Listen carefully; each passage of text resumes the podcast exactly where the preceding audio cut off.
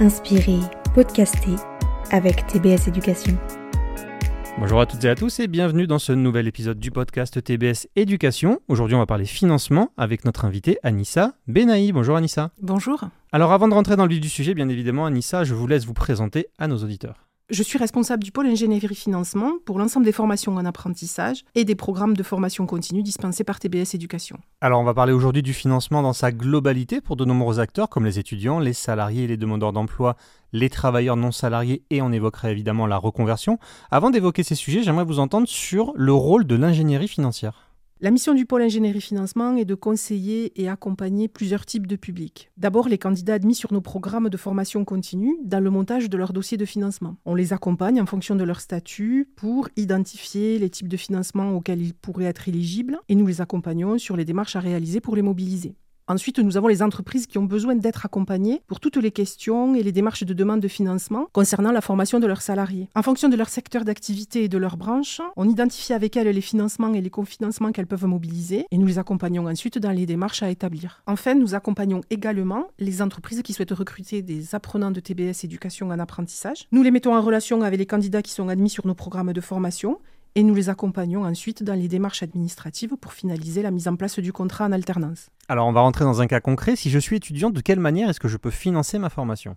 La première manière de financer sa formation pour un étudiant, c'est de la financer à titre personnel. Dans ce cas-là, l'école peut proposer un étalement du paiement de la formation et également l'étudiant peut solliciter soit sa banque, soit l'école qui peut le faire bénéficier d'éventuels partenariats avec des organismes financiers qui lui permettent de souscrire des prêts à taux réduit. La deuxième possibilité pour l'étudiant, c'est de financer sa formation dans le cadre d'un contrat en alternance. Si la formation sur laquelle il est admis est proposée en alternance, il peut opter pour ce choix de parcours et recherche une entreprise qui le recrutera soit un contrat d'apprentissage, soit un contrat de professionnalisation. Dans ce cas, l'entreprise prendra en charge l'intégralité des frais de formation, l'apprenant deviendra alternant et à ce titre sera soumis aux mêmes devoirs et droits qu'un salarié d'entreprise, dont celui de percevoir un salaire mensuel. Même question cette fois-ci du point de vue d'un salarié, comment est-ce que je peux financer ma formation professionnelle? Tout comme l'étudiant, le salarié peut également financer à titre personnel sa formation, mais en tant que salarié, il peut également solliciter son entreprise pour un financement soit total, soit partiel de celle-ci. Si la formation qu'il souhaite suivre est éligible au financement public, il pourra également mobiliser son compte personnel de formation, qu'on appelle donc le CPF, ou déposer une demande de financement CPF Projet Transition Professionnelle, CPF PTP, lorsque la formation s'inscrit dans une démarche de transition professionnelle, c'est-à-dire une reconversion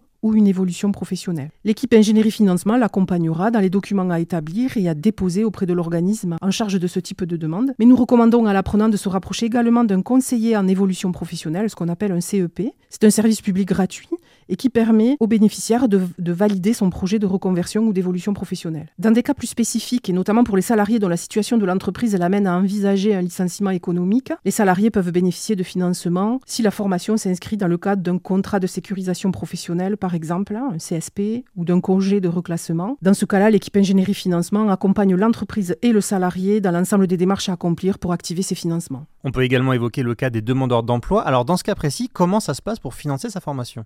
Tout comme le salarié, le demandeur d'emploi peut mobiliser des financements publics tels que le compte personnel formation, le CPF, dont on a parlé précédemment, si la formation qu'il souhaite suivre y est éligible. Son statut de demandeur d'emploi lui permet de bénéficier également de plusieurs financements spécifiques, tels que l'aide individuelle à la formation, l'AIF, l'action de formation préalable au recrutement, l'AFPR, l'action de formation conventionnée, l'AFC. Ces aides au financement sont instruites par le conseiller Pôle emploi du demandeur d'emploi, et l'équipe ingénierie financement transmet l'ensemble des informations dont il a besoin pour la bonne instruction du dossier. Et alors le dernier profil qui va nous intéresser, c'est celui des travailleurs non salariés. Comment ça se passe pour eux pour financer une formation professionnelle Pour les travailleurs non salariés, s'ils se sont acquittés de la contribution à la formation professionnelle, ils peuvent bénéficier de deux types d'aides. La première est le CPF, pour les actions de formation éligibles. Alors les formations euh, qui sont éligibles au CPF, il s'agit des formations de management liées à l'exercice de la fonction de chef d'entreprise, les formations de conseil et d'accompagnement pour démarrer un projet de création ou de reprise d'entreprise et en assurer sa pérennité. Cela peut être également le bilan de compétences,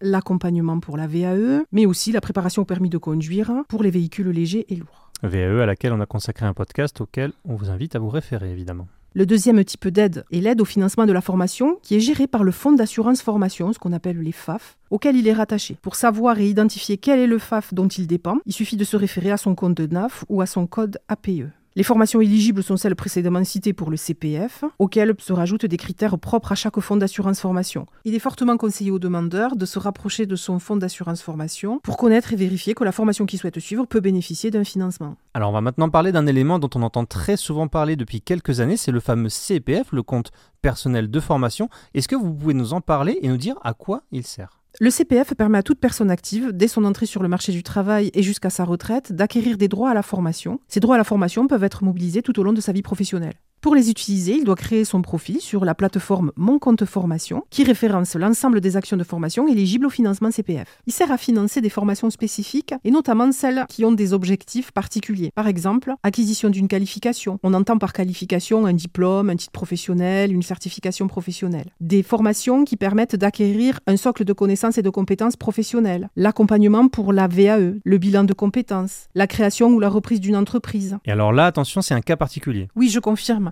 Les formations dans ce cas-là doivent porter exclusivement sur l'acquisition de compétences liées à la direction de l'entreprise et non pas à l'exercice d'un métier dans un secteur d'activité particulier. On a aussi des formations qui visent à acquérir des compétences nécessaires à l'exercice des missions de bénévoles ou volontaires en service civique et également le financement de la préparation à l'épreuve théorique et pratique du permis de conduire, du permis poids lourd ou du permis transport en commun. Alors est-ce que vous pouvez nous expliquer comment il fonctionne ce compte CPF le CPF est alimenté en euros, à hauteur de 500 euros annuels, plafonné à 5 000 euros pour les salariés qui travaillent entre un mi-temps jusqu'à un temps plein. Pour les salariés dont la durée de travail est inférieure à un mi-temps, le CPF est alimenté au prorata du temps de travail. Pour les salariés à temps plein dont le niveau de qualification est inférieur au CAP ou au BEP, ainsi que pour les salariés qui ont une reconnaissance de travailleurs handicapés, le CPF est alimenté à hauteur de 800 euros annuels, au lieu de 500 euros pour les autres catégories, plafonné à 8 000 euros. Il faut savoir que les droits restent acquis même en cas de changement d'employeur ou de perte d'emploi. La seule limite d'utilisation est le départ à la retraite de la personne.